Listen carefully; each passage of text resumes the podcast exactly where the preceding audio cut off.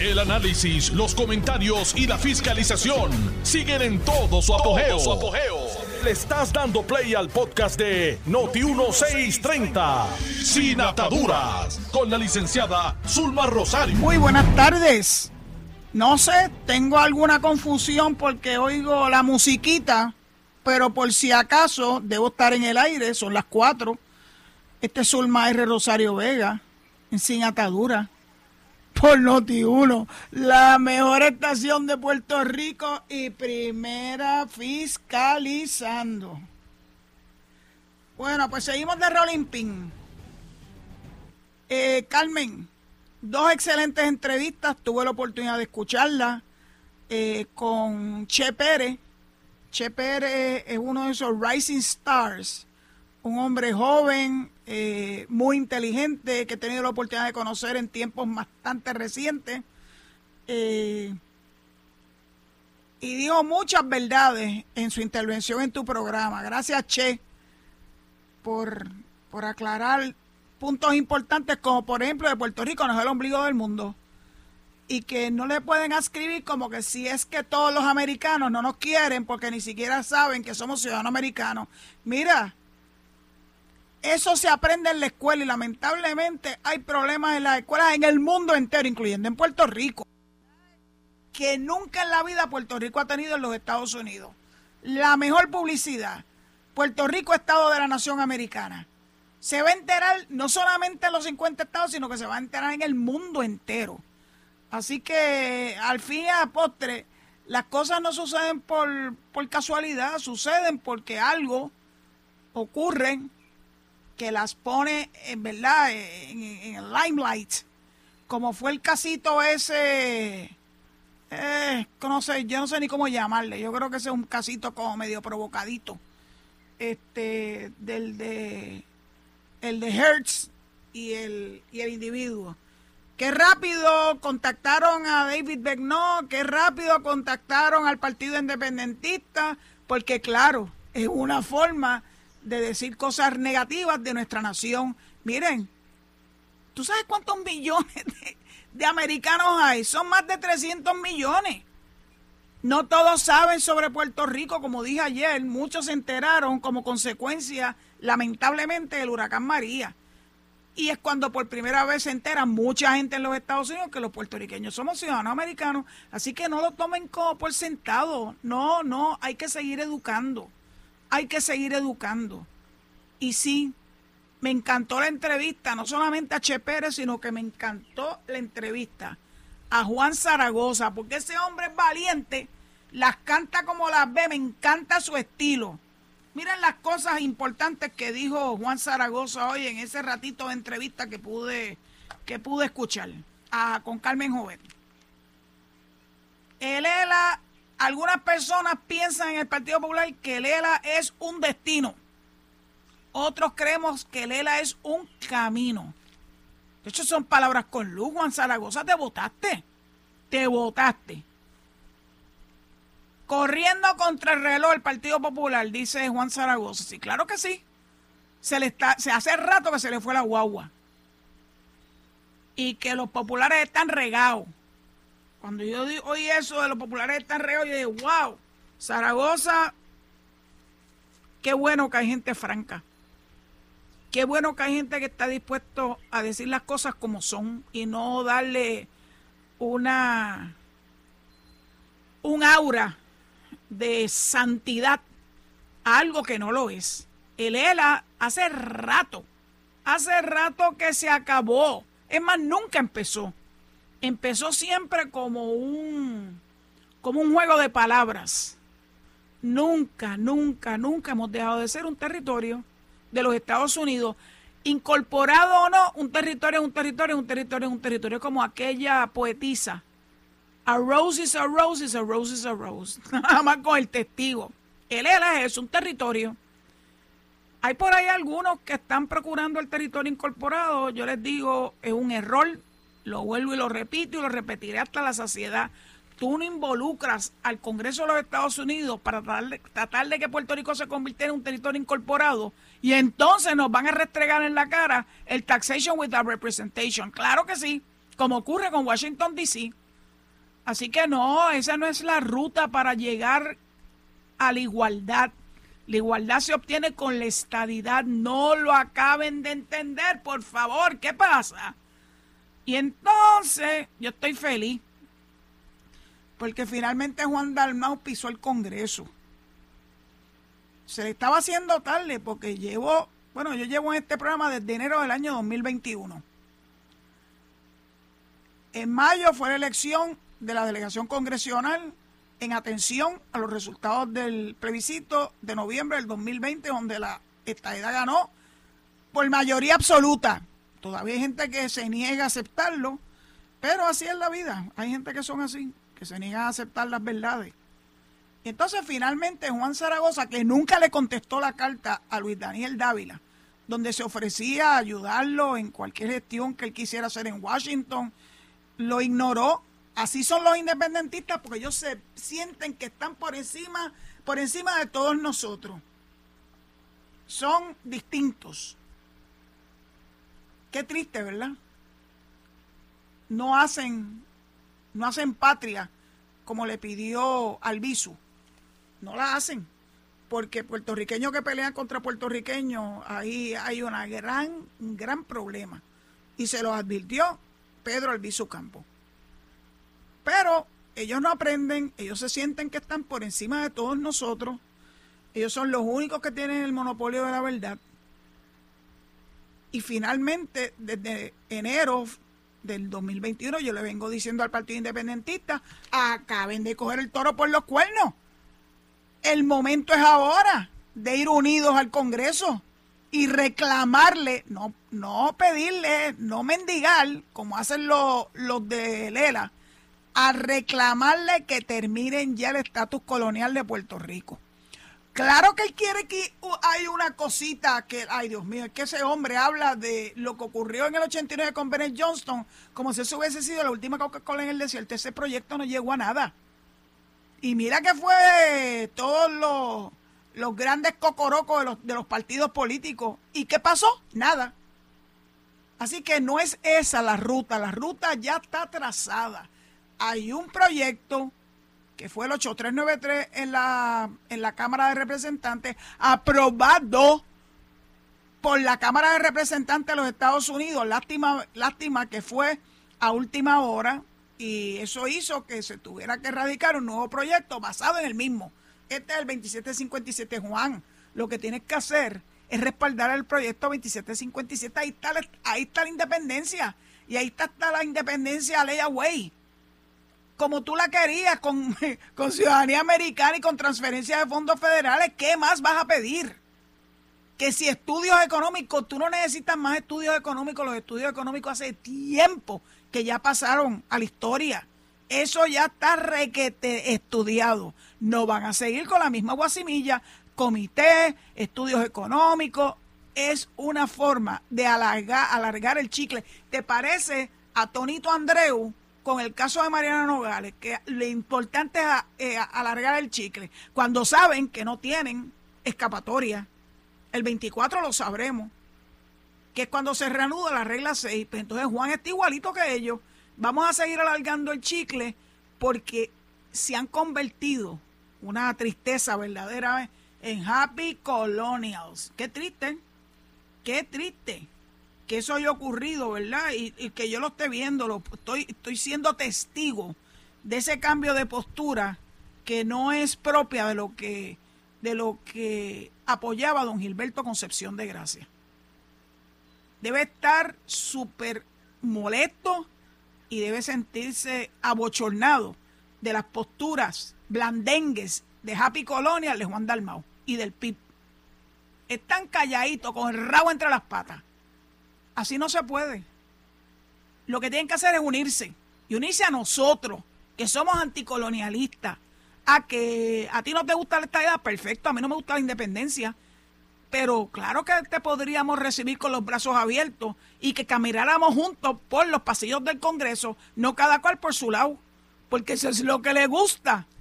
Eso es lo que le gusta al congresista vernos a nosotros peleados entre nosotros y se sientan en los bleachers con su bolsita de popcorn a vernos a nosotros pelear y no llegar a nada, porque nunca llegamos a nada. Sí, ah, lo que pasó con Bennett Johnston. Mira, eso, lamentablemente han pasado 30 años de eso y nunca se logró nada. El momentum lo tenemos ahora, Juan, eh, Juan Dalmao, los Juanes. Juan Dalmao, no pierdas tu tiempo. Eso es lo correcto. Vamos a hacer lo que nos corresponde hacer. Únete a los anticolonialistas y deja bueno, yo no sé cómo decirle, la comodidad de la colonia. Para mí la colonia es incomodísima. Porque cada vez que Puerto Rico tiene que ir al Congreso a solicitar que por favor, que por favor nos den los fondos para poder sostener nuestro sistema de salud a través del plan vital y que nos den entonces un respiro con el Medicaid, eso no es ni siquiera digno. Eso no ocurriría con la estadidad. ¿Qué es lo que no acaban de entender? Con la estadidad tenemos naturalmente el poder en nuestras manos. No hay nada más poderoso que el voto. No solamente el voto aquí en Puerto Rico, que es el que ellos le tienen terror porque saben que puertorriqueños no somos independentistas. Entonces prefieren disfrutar el estar yéndose para allá y decir dos o tres pamplinas en vez de tratar de convencer a los puertorriqueños no he visto, no los he visto. Indíquenos cuál es su plan. ¿Qué es lo que van a hacer con la, con la República de Puerto Rico una vez dejemos de ser eh, el mantengo de, lo, de la colonia? ¿Qué es lo que piensan hacer? ¿Cómo van a sustituir las transferencias federales? Esas cosas son importantes. No, pero entonces quieren entretenerse diciendo que la píldora venenosa es la estadidad. Ay, Juan, por favor, ya esa historia está pasé ya no le puede sacar más jugo a la misma.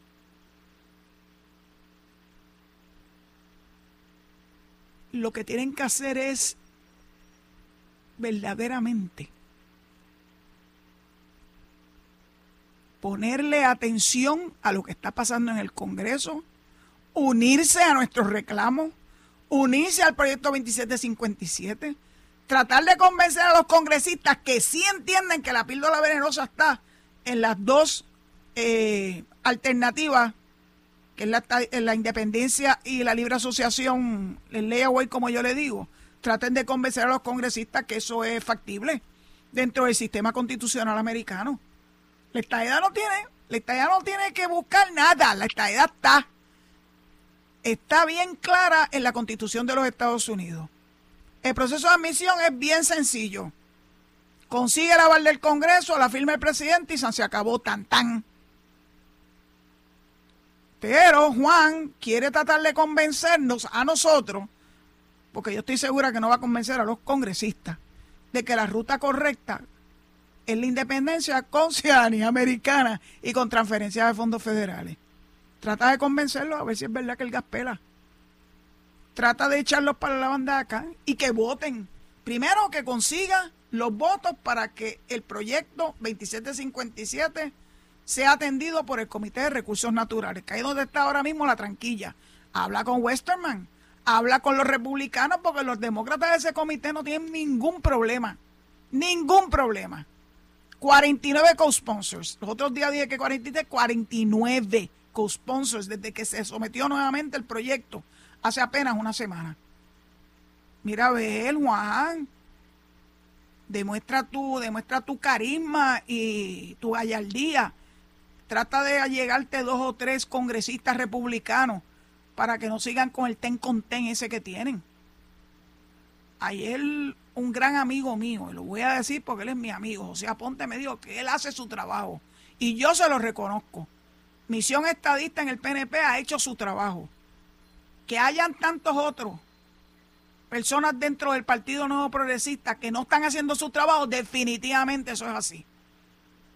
Y voy a pasar lista.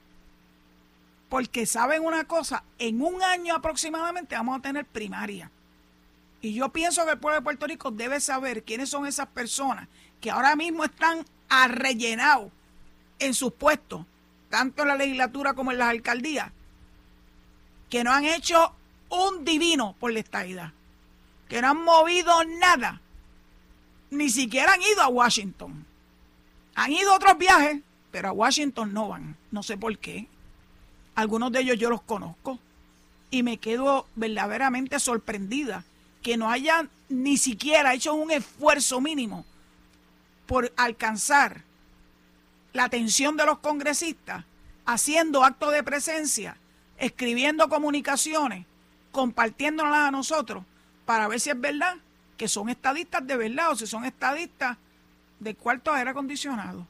Aquí el issue no es hablar inglés o no hablar inglés. En Estados Unidos no hay un idioma oficial.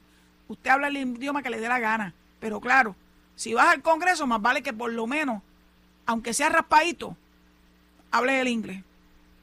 Lleva unas expresiones escritas y, y a un esfuerzo por practicarla frente a un espejo para ver si te sale bonito el acento.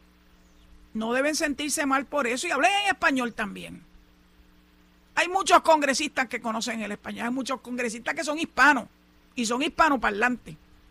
Así que si te sientes más cómodo, estadista que no eres muy bueno y muy ducho en el inglés, mira, procura a esos congresistas hispanos que no todos están en el lado de acá, en la banda acá, vete y, eh, eh,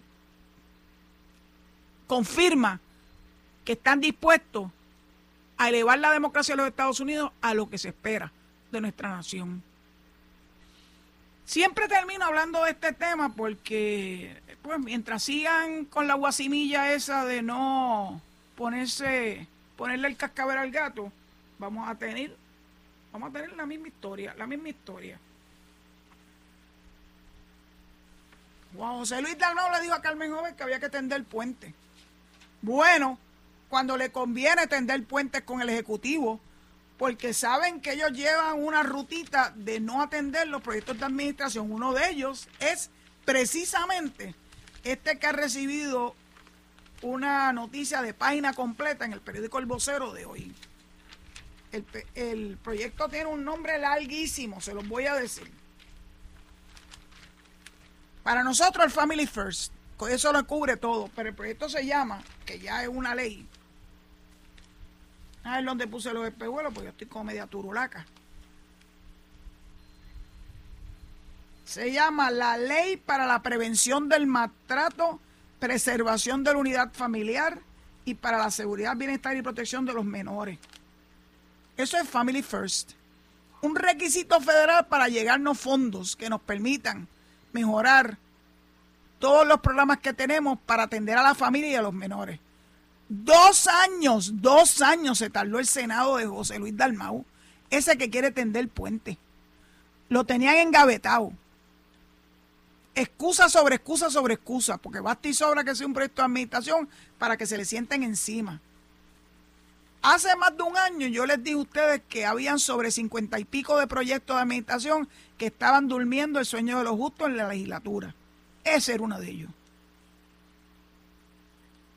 Ahora nos dice la secretaria interina de la familia, Cieny Rodríguez, que la agencia podría reclamar, Departamento de la Familia, hasta un 55% de la inversión y ahora se puede recuperar el 100%, lo que significa unos 30 millones que no se pudieron reclamar en dos años. En dos años, 30 millones perdimos gracias a la inacción y la obstaculización de los populares en la legislatura. Así se llama esto. Mire, yo llamo las cosas por su nombre. Uno se cansa de que después vengan con un estribillo y dicen, vamos a tender el puente. Mire, el momento de tender el puente es el día a día en cómo se manejan los proyectos de administración para que verdaderamente demuestren que se tienden puentes.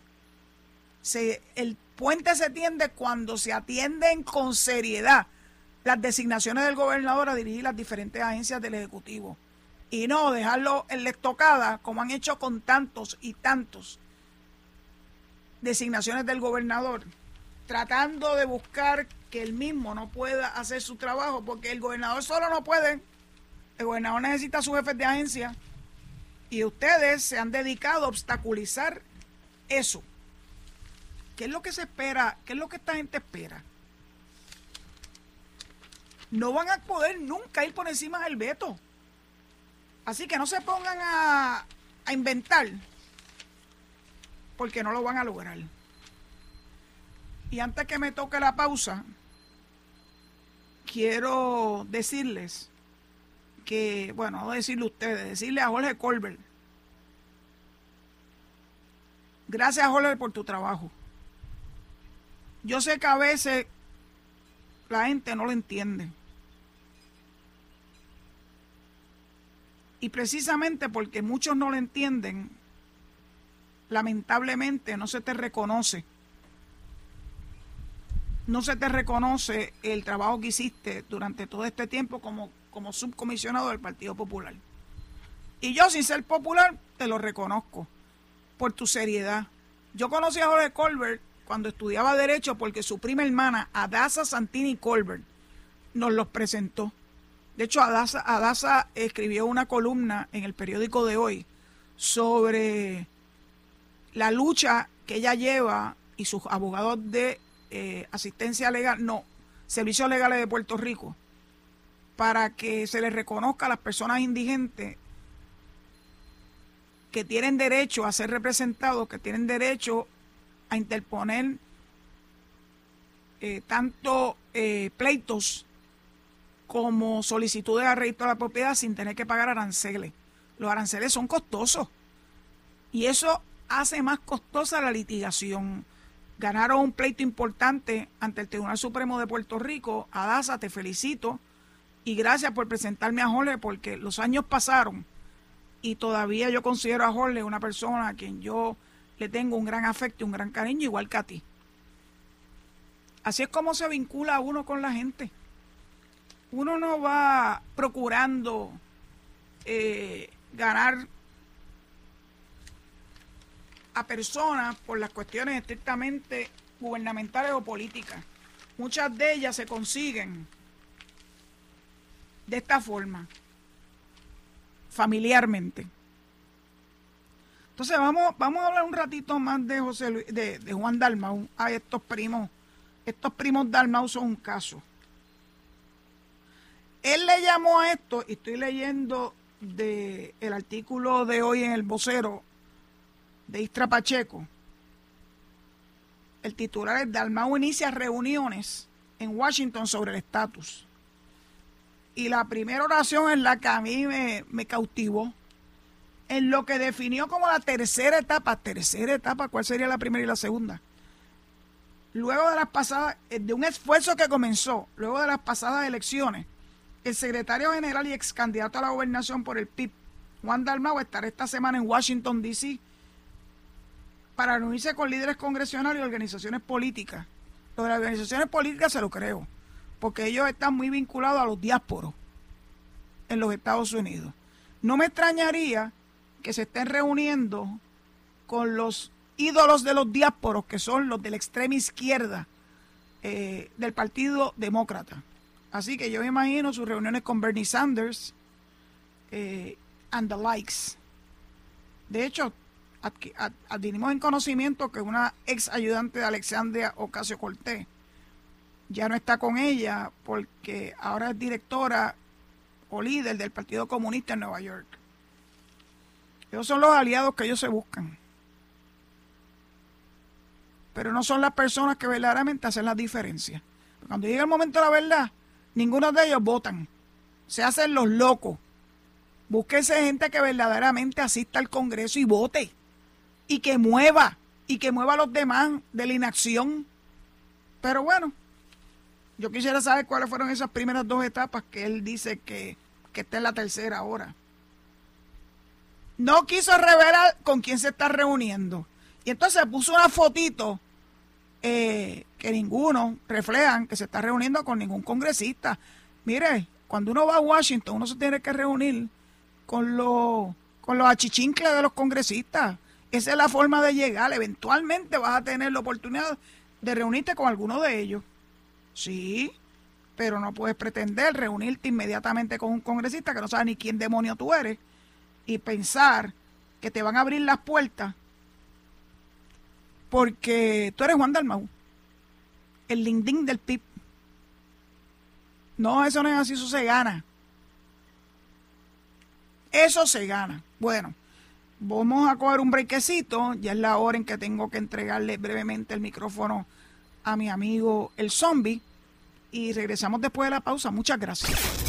Estás escuchando el podcast de Sin Atadura. Sin Atadura. Con la licenciada Zulma Rosario. Por Noti1630. Noti1. Lo que quiera que vaya a emprender ahora, una vez salga de estos procesos que son tan tediosos y en los que él lleva involucrado por tantos años. Los procesos electorales son muy muy complejos. La gente piensa que es cuestión de, de contar con palitos y ya hay muchos tecnicismos en los mismos y yo entiendo que Jorge hizo un excelente trabajo. Y yo lo veo desde acá, desde acá afuera. No soy popular, ustedes lo saben, pero creo que al César lo que es del César y a Dios lo que él les dio.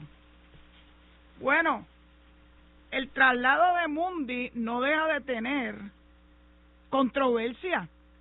Ahora resulta que los federales pudieron identificar quiénes fueron los que volaron un dron encima de donde estaba ubicada Mundi en el zoológico previo a su traslado, que por cierto está muy feliz allá en Georgia y se metió hasta en un hasta en una charca. Mundi es feliz, Mundi es feliz, finalmente está en un sitio donde le tienen lo que necesita a pesar de los de los plañideros que no querían que se fuera Mundi nada más que por el gusto de decir que tenía un, un elefante y unos animales exóticos en un zoológico que nunca lamentablemente cumplió su finalidad. Yo espero que, que el nuevo uso que le piensan dar al zoológico sea exitoso y que el pueblo de Puerto Rico pueda darle el mejor uso y disfrutarlo, porque van a ser parques pasivos, entiendo por lo que dijo la arquitecta Astrid Díaz, que los, eh, los croquis, los planos ya estaban adelantadísimos, así que vamos a ver si pronto pueden poner ese zoológico en condiciones para que el pueblo de Puerto Rico lo podamos disfrutar. Así que, pues lo que dijeron los federales es que el dron famoso que estaba sobrevolando el área donde estaba Mundi previo a su traslado acá en Mayagüez era de la propiedad de un contratista del municipio. Entonces el alcalde dice, manos afuera, ese dron no es mío, eso es de un contratista, qué demonio, así ese dron por encima de la facilidad donde estaba el proceso de traslado de Mundi, que tenía que ser un proceso hecho milímetro a milímetro como estaba previsto por los que saben del comportamiento de estos animales.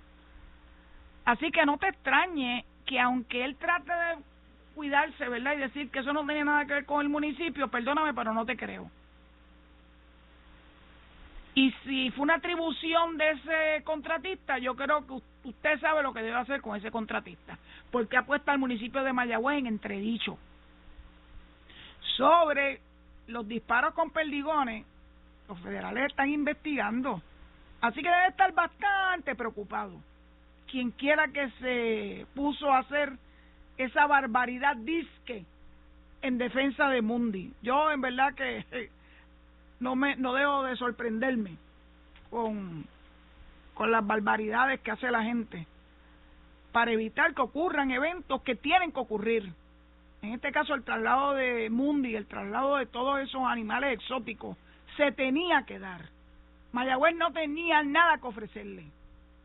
Así que gracias a Dios que finalmente se pudieron trasladar.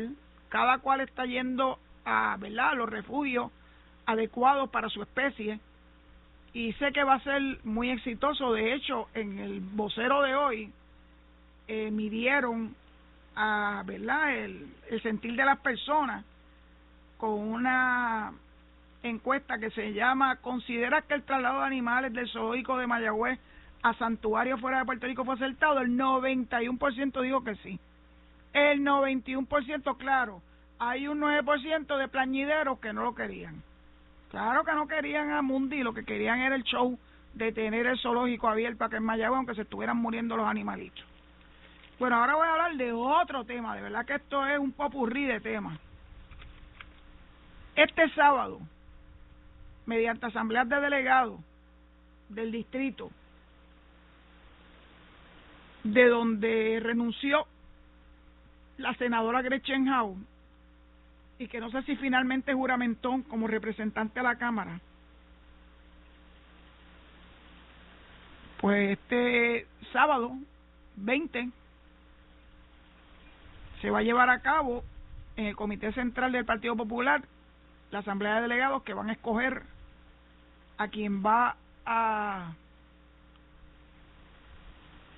sustituir a la senadora Gretchen Howe en su escaño.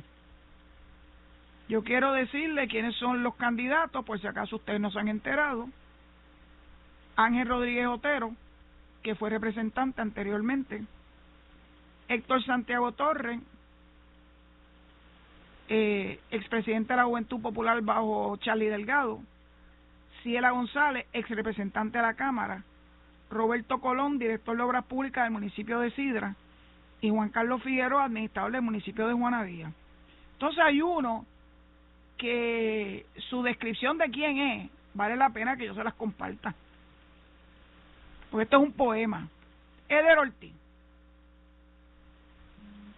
Eder Ortiz. Me dice mi amiguito que todavía no ha juramentado Gretchen en la Cámara. Así que siguen, siguen atrás los populares, no tienen los votos. Pues Eder fue senador le estoy leyendo del nuevo día. Y se lo voy a leer sin añadir nada hasta que termine de leerle. Hablando de Derotti, fue senador del PPD, fue mencionado en el juicio por actos de corrupción contra el ex recaudador de fondos popular, Anaudi Hernández. El testigo Héctor Vargas dijo en sala que Ortiz había incorporado a la empresa Tricom Global con la cual Anaudi Hernández se agenció el contrato para la sustitución del cuadro telefónico de la Cámara de Representantes. Valga identificó a Ortiz como la persona que pagó por la comida y la bebida del cumpleaños que celebrara Anaudi en la suite del entonces gobernador Alejandro García Padilla en el Coliseo de Puerto Rico. Aunque no fue acusado de delito alguno por la Fiscalía Federal, en el 2016 David Berniel como presidente del PPD lo suspendió sumariamente como comisionado electoral del Partido Popular y posteriormente renunció a la Junta de Gobierno de La Pava. Bueno, pues tal vez Eder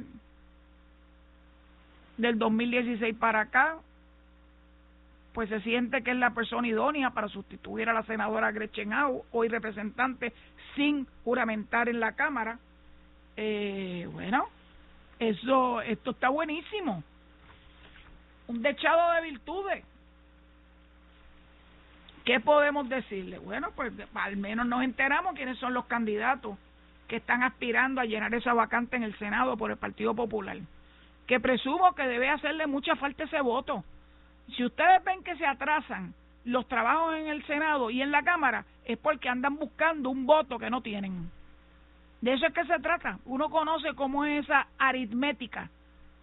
Y esa aritmética entonces es la que resuelve o decide qué proyecto está listo para bajar a votación o, qué, o cuál no. Tienen que agenciarse los votos. Así que ahora están menos uno en el Senado y menos uno en la Cámara hasta que hasta que la ex senadora Gretchen House juramente como representante a la Cámara. Bueno, hace muchos años que todos en Puerto Rico sabemos que este es, un, este es un, una jurisdicción sobre legislada cada vez que algún representante o senador se le ocurre cualquier cosa, imparte instrucciones a su equipo de trabajo para que hagan un proyecto de X, Y o Z cosa. Bueno, pues esto fue lo que ocurrió con la flamante representante del Partido Dignidad, Lizy Burgos, que ha presentado un proyecto que se llama la Ley para la Protección y Seguridad de la Mujer en las instituciones penales. Si usted lee ese título, uno dice, wow, yo no sabía que las mujeres en las instituciones penales estaban en riesgo. Pero mire por dónde vienen estos tiros. Esta pieza esto es un, esto es un artículo en la página 3 del vocero de hoy, esta pieza ordenaría que solamente personas asignadas como mujeres al momento de nacer, o sea, que sean mujeres de nacimiento, sean ingresadas en el complejo de rehabilitación para mujeres del sistema correccional de Puerto Rico. Y entonces, obviamente, no habían recogido el sentir de la secretaria de Corrección y Rehabilitación, Ana Escobar. Y Ani les dio como una leccioncita de que esta ley es totalmente innecesaria. Y le voy a explicar por qué. Primero, porque Puerto Rico, como colonia de los Estados Unidos, tiene que cumplir con leyes federales que atienden el asunto del discrimen en contra de las personas por la razón que sea, por sexo, por género, eh, por preferencia sexual o lo que sea. Estas leyes que vienen desde la época de George Bush y que siguieron este, evolucionando con el presidente Obama, Barack Obama. Bajo Obama se crearon las guías de cómo debe ser aplicada la ley que atendía la falta de educación y adiestramiento que tenía el personal para poder manejar este tipo de población refiriéndose a la gente eh, LGBT, trans, etcétera. Y Obama, bajo su administración, creó las guías de cómo debe ser aplicada esta ley en los diferentes estados y territorios, incluyendo a Puerto Rico. En el 2018, Eric Rolón, cuando se desempeñó como secretario de Corrección y Rehabilitación, emitió una orden administrativa donde se establecía la política pública para el afianzamiento y respeto, la adecuada interacción y la no discriminación a personas de la comunidad LGBTTTT, todo eso, etcétera, etcétera. Apenas el punto ciento se identifica como tal en las cárceles, porque nada los obliga a hablar de su orientación sexual. Yo puedo anticiparle un poquito de esto. En ese año, o un poquito antes, muchas agencias nos reunimos para trabajar por la preocupación que tenía la Comisión de Derechos Civiles del trato que le daba la policía a estas personas trans, LGBTQ, etcétera, etcétera.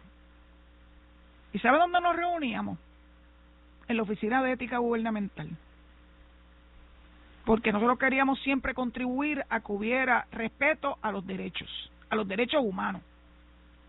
Y allí una de las partes que estaban presentes era la Administración de Corrección y el Departamento de Corrección y Rehabilitación, igual que la policía, que eran dos agencias que tenían serios problemas en cómo tratar a las personas trans y a las personas de esa LGBTTQ, yo no sé ni cómo decirle, de esa whatever. Se lograron cambios importantes en los protocolos en cómo tratarlo y en el adiestramiento que había que darle tanto a los policías como a los oficiales de custodia y demás personal del sistema correccional. Entonces, Lisiburgo, que parece que iba en la Lalandia, yo estoy segura que no se reunió con la secretaria porque si lo hubiese hecho antes de presentar este proyecto, se hubiese dado cuenta que ya esa situación está bajo control en las cárceles de Puerto Rico porque hay protocolos y hay reglamentos que parten de leyes federales.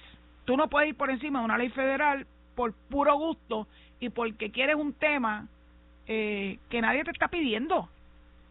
Solamente un grupúsculo pide que se... Ah, bueno, claro, la hija del reverendo Torres Ortega, que claro que los trata como basura en sus alocuciones pública desde el púlpito, que es lo más triste de todo esto. Lo más anticristiano que yo he escuchado. Y esta parece que sigue ese mismo, ese mismo derrotero. No te tienes que meter ahí, Lisibulgo. Ya eso está resuelto. Los protocolos de la Administración de Corrección y del Departamento de Corrección ya atienden ese asunto. Pero ese es el problema. La gente quiere seguir metiendo leyes y leyes y leyes y leyes innecesarias porque ya han sido resueltas mediante legislaciones que ya están establecidas o reglamentación que nace de esas legislaciones ya establecidas. Eh, ese es el mismo issue con lo del aborto. El mismo issue. El aborto está súper regulado en Puerto Rico. Súper regulado. Así que seguir metiendo escollos con relación a ese asunto y ese tema es totalmente innecesario. Pero claro, tienen que de alguna forma justificar su presencia en la legislatura. Y por eso pues quieren seguir abordando temas que ya están legislados o que ya están reglamentados. Hablé de tu tema favorito, Vázquez de Naranjito, aunque tú no lo creas. Pero bajo tocrisol de la sobrelegislación. Vamos a cosas más, más mundanas y más bonitas. El Papa Francisco recibió al presidente de Ucrania, Zelensky.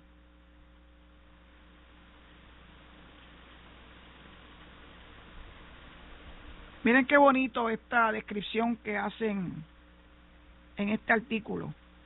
Zelensky se llevó la mano al corazón cuando el Papa, utilizando un bastón, se acercó a saludarlo antes de conducir al mandatario ucraniano a un estudio papal cercano a la sala de audiencia del Vaticano. Gracias por su visita, afirmó el Papa Francisco al comienzo de su encuentro que duró 40 minutos, estuvo reunido con Zelensky. El Papa aseguró su oración constante, testimoniada por sus numerosos llamamientos públicos y por su continua invocación al, del Señor por la paz, desde febrero del año pasado, cuando se dio la invasión de los rusos a Ucrania.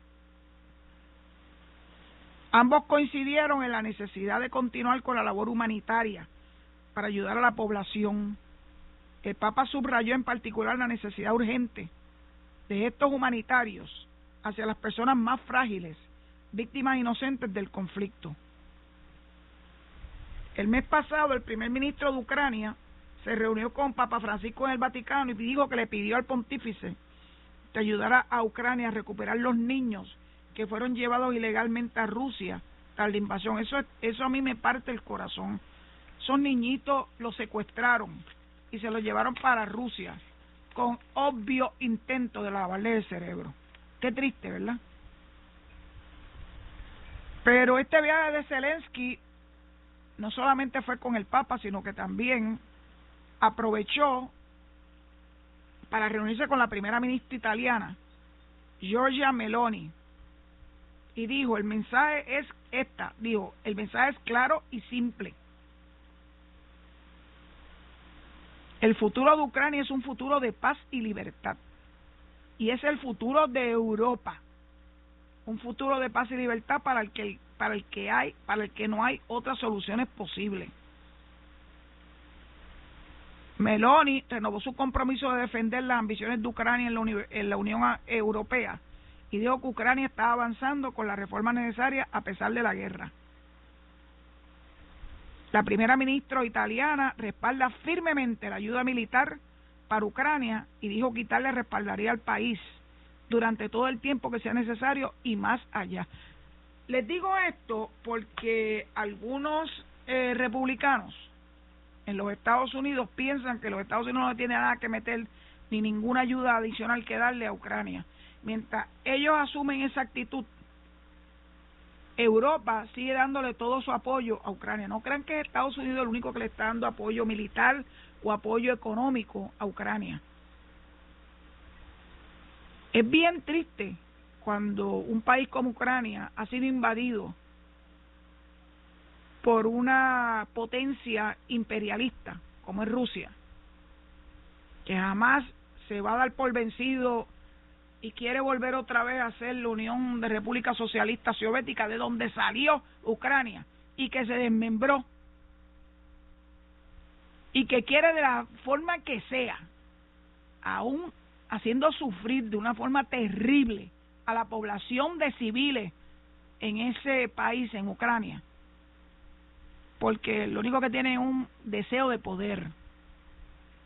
Me alegro mucho que muchos países europeos, especialmente de la Unión Europea, estén dándole su respaldo a Ucrania. El presidente italiano, acuérdense que ahí hay una primera ministra y un presidente. El presidente italiano Sergio Mattarella dijo que estamos totalmente a su lado cuando recibió a Zelensky en su oficina.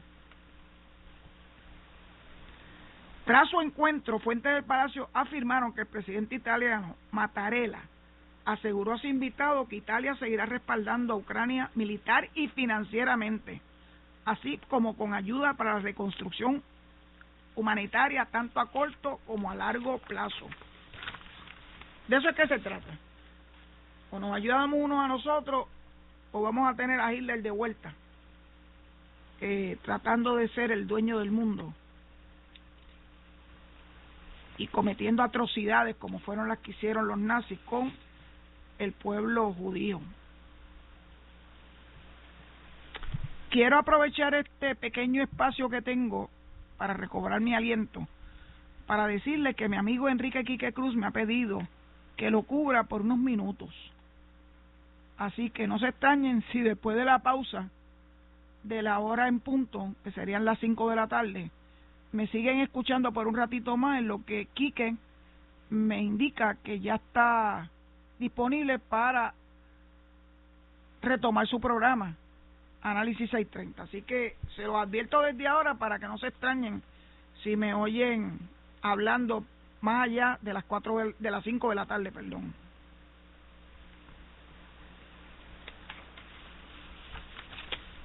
Como hoy estoy hablando de todo un poco, quiero hablarle de que Gilberto Santa Rosa abrió un restaurante en Miami.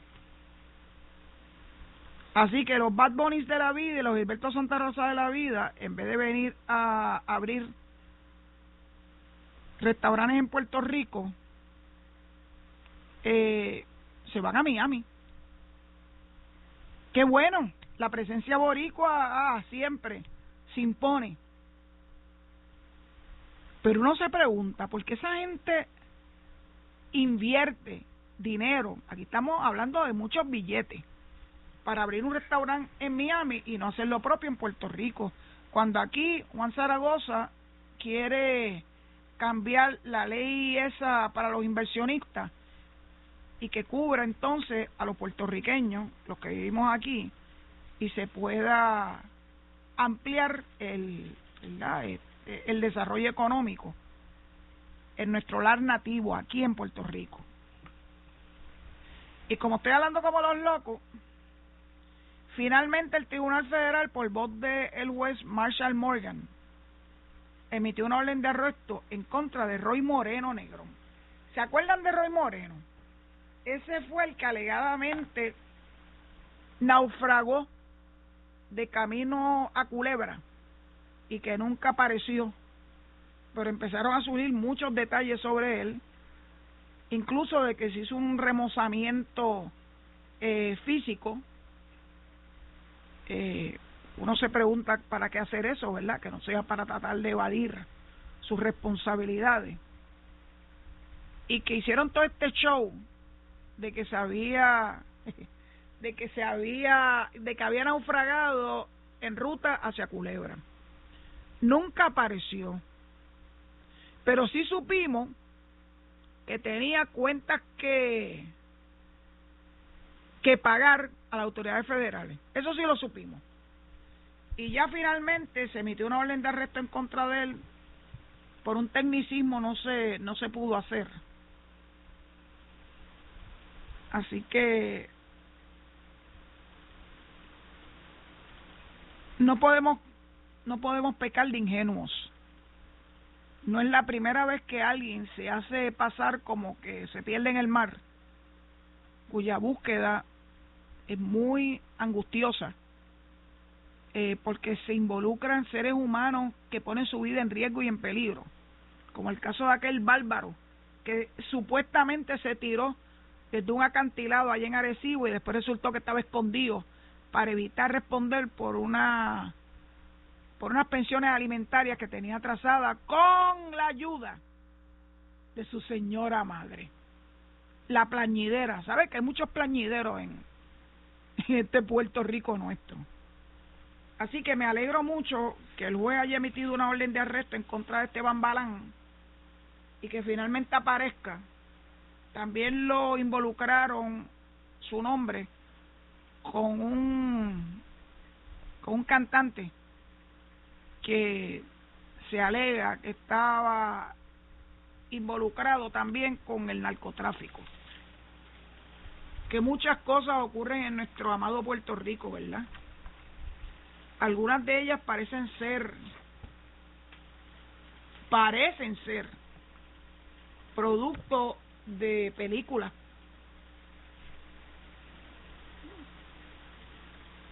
Yo no sé qué es lo que la gente se cree. Que nosotros nos comemos cualquier cuento. Yo nunca había hablado de ese caso. Pero desde que salieron las primeras noticias de que había una embarcación de camino a Culebra, en momentos donde los mares estaban muy embravecidos, decía, pero es que esto no tiene ningún sentido. ¿Cómo ese tipo se va solo, dice solo, a braviar los, los mares? Esos no son los mares del Caribe, esos son mares del Atlántico, que son muy, pero que muy peligrosos. Y entonces, en una lancha que tampoco era un yate, nos quería hacer creer que se iba a encontrar con alguien allí en Culebra. Se fue solo, en una yolita prácticamente, para hacernos creer con la ayuda de los plañideros que le hacen coro, que, se había, que había naufragado. Y se han invertido millones de dólares en esa búsqueda. Para después darse cuenta que esto todo parece indicar que es todo un show. Han visto muchas películas y a algunos le ha salido bien esa jugadita para evitar asumir sus responsabilidades. En verdad que Puerto Rico muchas veces me duele. Uno quisiera que nuestro pueblo pudiera invertir su tiempo, su esfuerzo y su talento y su creatividad en cosas positivas, no en estas vainas. Pero bueno, tal vez es un buen inicio para para dedicarse a ser libretista de cosas nuevas, no tan nuevas, para beneficio de Puerto Rico. Bueno, yo creo que básicamente debo estar ahí en el umbral. No sé si todavía, eh, zombie, mandame un mensaje si todavía tengo que seguir hablando y hablando y hablando, lo hago con gusto, ¿saben? No es que me guste hablar. Leí hace varios días un reportaje de un de un innovador dispositivo no letal que se llama Bola Wrap se usa para restringir a una persona que, que tiene que poner bajo arresto